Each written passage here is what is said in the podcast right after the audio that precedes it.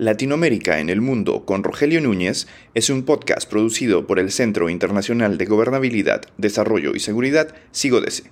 Visite nuestra web en sigodese.com.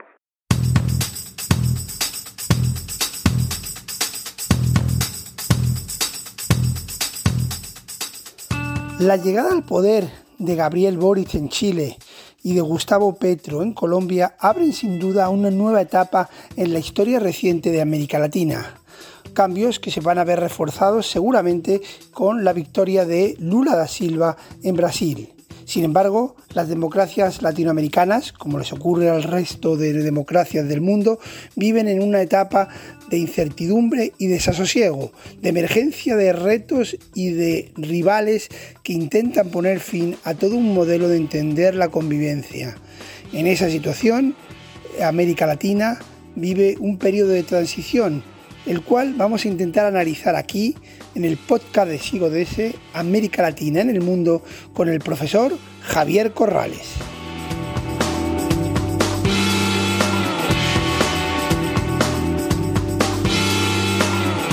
Javier, eh, ¿cómo ves en estos momentos la situación de América Latina? ¿Es para ser muy pesimista, para tener esperanza de que hay alguna ventana de oportunidad? ¿En qué, en qué posición te colocas?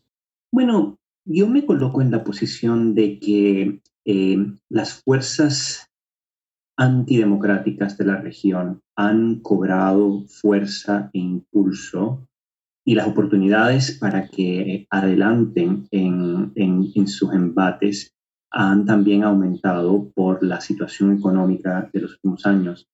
No obstante, siempre me llama la atención la capacidad de las fuerzas democráticas y de muchas instituciones de dar la batalla y sobrevivir. ¿Hasta cuándo vamos a tener esta, esta, esta, la mejor palabra que se me ocurre es una especie de guerra entre estos dos bandos eh, sin que uno triunfo sobre el otro? No lo sé. Tenemos tres casos, tal vez cuatro muy claros, de lugares donde la democracia pereció y no parece tener esperanzas de recuperarse, que es Cuba ya desde los 60 y bueno, Venezuela, Nicaragua sería el tercer país, Haití por razones diferentes y todo el mundo conversa el tema de Bolivia. Nos preocupa lo que está pasando en El Salvador de sobremanera y después de El Salvador, por supuesto, eh, otros países están eh, em, viendo eh, lo que se conoce como que presidentes prepotentes tratando de ponerse por encima de las normas y expandir el autoritarismo.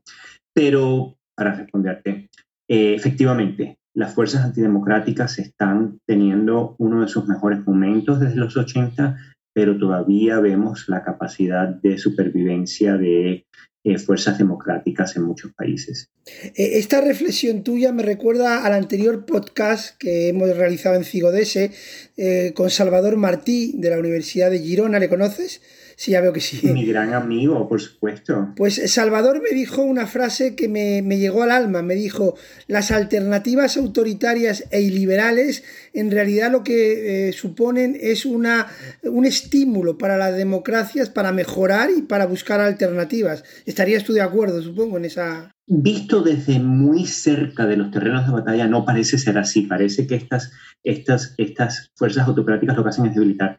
Pero a la hora de la verdad, concuerdo con Salvador de que estos impulsos autocráticos han generado renacimientos de instituciones democráticas, cosa que no pasaba, por, por ejemplo, a principios del 2000. Por ejemplo, el caso clásico es cuando Chávez irrumpe. Nadie en Venezuela salió en el momento de Chávez a defender las instituciones democráticas. Lo acompañaron en todo lo que era vamos a tumbarlas todas.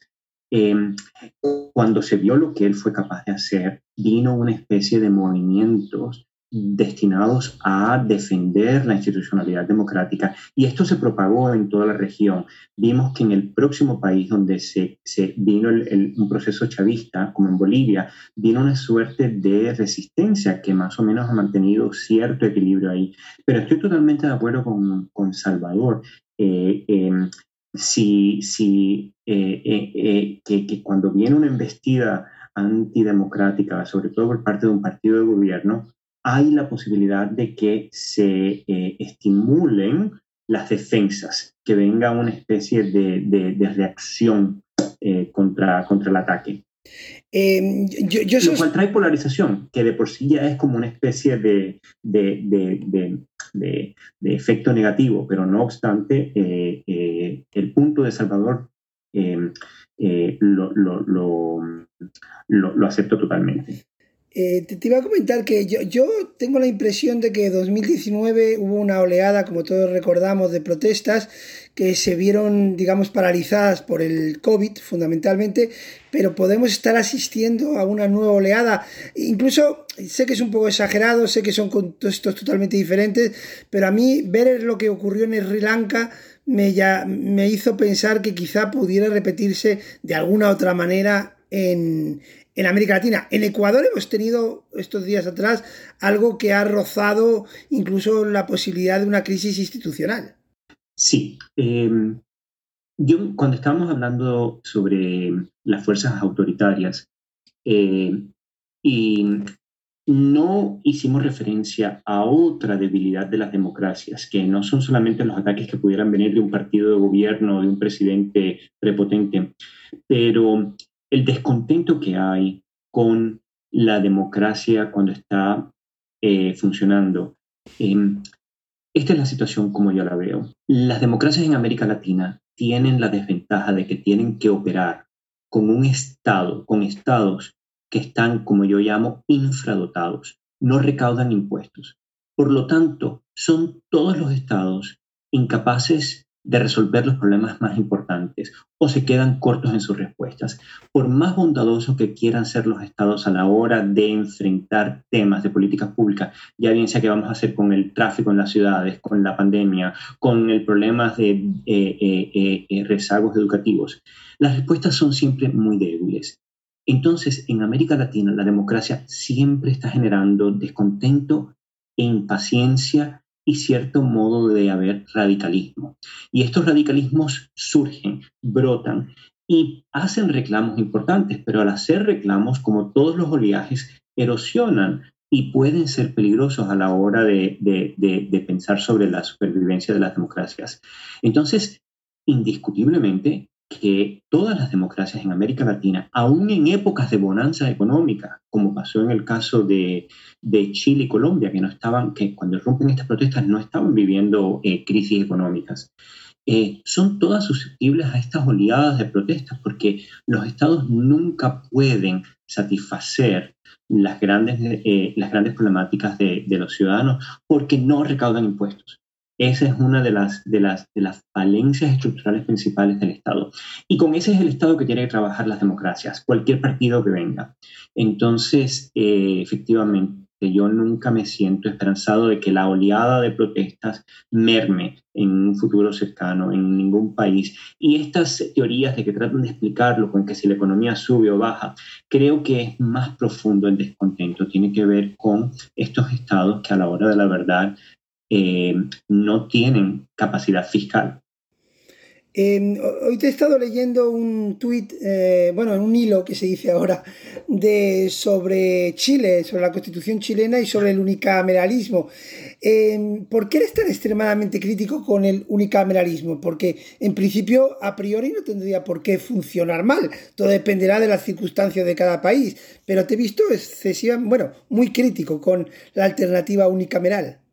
Sí, el, el, unicameralismo en sistemas presidenciales. Bueno, cuando vamos a usar el ejemplo de Estados Unidos en el siglo XVIII, que cuando deciden no optar por unicameralismo y crear un Senado, se dieron cuenta cuando estaban pensando en unicameralismo que era muy fácil que el partido que controla el poder ejecutivo termine también controlando el poder legislativo. Es muy fácil porque son mayorías en una situación. Eh, entonces, si uno quiere pensar en separación de poder y frenos y contrapesos, tener exclusivamente el unicameralismo no te sirve, porque es muy fácil conseguir la hegemonía en una sola cámara. Entonces, por eso se piensa en una segunda cámara donde sea más difícil para el poder, eh, para el partido de gobierno tener hegemonía. Y que esas dos cámaras tengan que competir también entre sí, inclusive para poder fomentar una especie de división dentro del partido de gobierno, si estuviera a control. Entonces, yo simplemente lo veo como una especie de querer eliminar otro freno más que pudiera haber hacia la prepotencia del poder del partido ejecutivo, del, del poder ejecutivo. Por eso es que me preocupa y creo que la evidencia lo ha demostrado. La evidencia lo ha demostrado que, en América Latina, en los sistemas presidencialistas, esto no se aplica a sistemas parlamentarios, obviamente, pero en los sistemas presidencialistas, eh, una vez se elimina el bicameralismo, le es mucho más fácil a los presidentes prepotentes llegar a obtener el control total del poder legislativo, con lo cual se puede adelantar mucho con eh, la autocracia. Miren, eh, pues perdón, eh, fijémonos, Rogelio, en, el, en lo que acaba de suceder en El Salvador. En el año 2021, el partido de gobierno del presidente Bukele arrasó en unas elecciones legislativas, obteniendo el control total del poder legislativo. Y desde ese momento para acá, lo que hemos visto en El Salvador es el surgimiento de una concentración de poder y un eh, unilateralismo a la hora de gobernar que no se había visto en El Salvador desde las, ni, inclusive durante la época de, de las guerras civiles, los presidentes tenían tanto poder. Había un unicameralismo que cuando el presidente logró dominar, pues ya básicamente se convirtió en como una especie de alfombra de bienvenida más que de un sistema de frenos y contrapesos, que es la razón principal para que haya eh, eh, cámaras divididas y separación del poder ejecutivo. Eh, yendo a dos procesos que han causado mucho optimismo, aunque uno está en decadencia, pese a los pocos meses que han pasado, eh, es el chileno y el, y el, colombiano, Petro y Boric. ¿Cómo ves? Bueno, eh, Petro ya sé que no ha empezado a gobernar, pero hay ciertas señales de cómo, de por dónde podría ir, pero Boric eh, se ha metido en una dinámica que yo el otro día leía al, asesor de Petro, que lo calificaba la turbopolítica, porque eh, pierden el, apoyo con mucha rapidez. Bueno, ¿cómo ves el proceso chileno y las posibilidades en Colombia? Em, bueno, déjame hablar un poquitico muy brevemente sobre la situación de Chile y luego de Colombia. En Chile, ocurre que Boric está tratando de mantener una coalición un poco complicada, que muy pocos presidentes tienen. Por un lado, él gana con una coalición en la que trata de reunir una izquierda nueva que se ha movilizado, tal vez un poco más radical, con gobernando con colaboración de la izquierda más institucionalizada. Em, lo que ha sucedido es que Boric ha tenido que ver que esa izquierda radicalizada tiene eh, la Asamblea Constituyente y esto le da mucho más peso a ese grupo más extremista.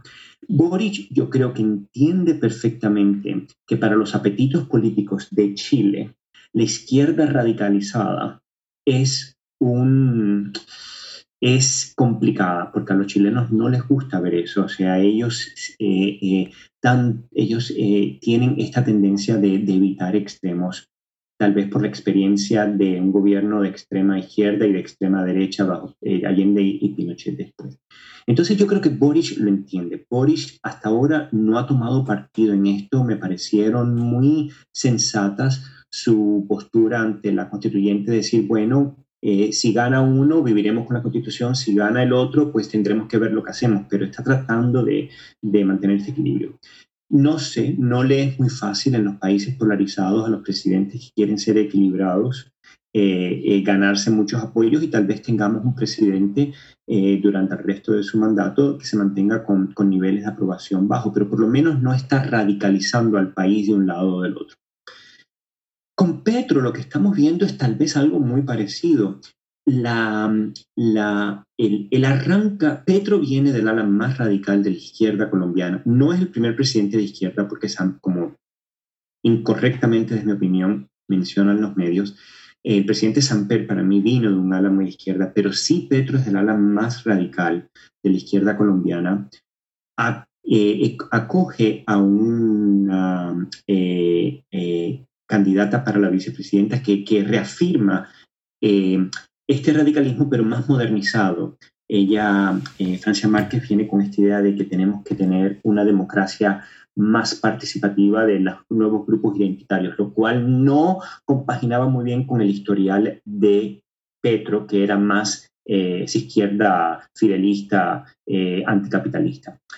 Esto hace que se modernice un poco eh, Petro, pero sigue siendo, no obstante, muy, muy extremista para los gustos colombianos.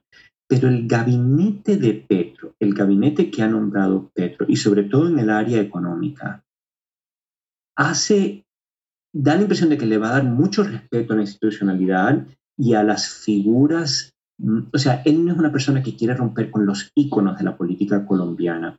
De hecho, los está, los está tratando de integrar. Y creo que eso es un buen gesto.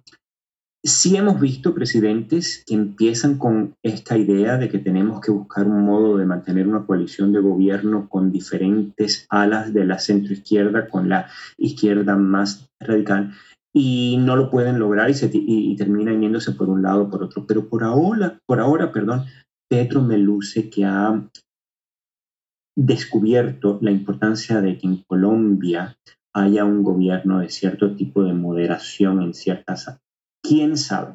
¿Quién sabe cómo va a reaccionar el tigre cuando se sienta arrinconado? ¿Cómo va a reaccionar Petro cuando algunas de sus medidas encuentren resistencia? Que las va a tener. ¿Va a sacar las garras o va a, a seguir defendiendo esa institucionalidad? Eso está por verse. Y ya para finalizar, eh, porque no te quiero quitar más tiempo, eh, básicamente quería eh, saber también cómo te posicionas en torno a si estamos en una nueva giro a la izquierda, marea rosa, bueno, como quieran llamarlo, o en un constante voto de castigo a los oficialismos. ¿Cómo ves el panorama general?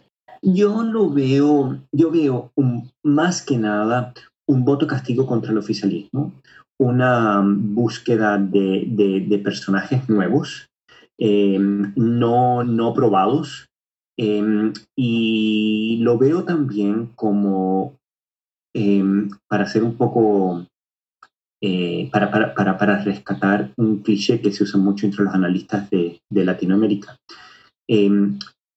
estamos viviendo las consecuencias de democracias en las que los partidos políticos están en, muy debilitados. Pero lo importante es que los, eh, los partidos políticos que están debilitados son aquellos que se dedicaban a desradicalizar al electorado. Eso es lo que está pasando. Entonces, esos partidos han perdido mucho apego electoral y entonces no tenemos un instrumento en América Latina para desradicalizar. No quiere decir que haya sido eh, eh, que hayan sido muy eficaces en el pasado en lograr eso, pero efectivamente estamos viendo un electorado que está buscando figuras nuevas, figuras nuevas que suben al poder con poca institucionalidad y capacidad de gobernar, que van a enfrentar rechazos y que no van a sentirse atados por partidos políticos que traten de desradicalizarlos. Entonces es tal vez eh, eh, un cóctel medio volátil para la región. Perfecto, Javier, ha sido un gusto estar contigo y haberte robado unos minutos en este fin de semana. De verdad, un fuerte abrazo. Muchísimas gracias, Rogelio. Un placer.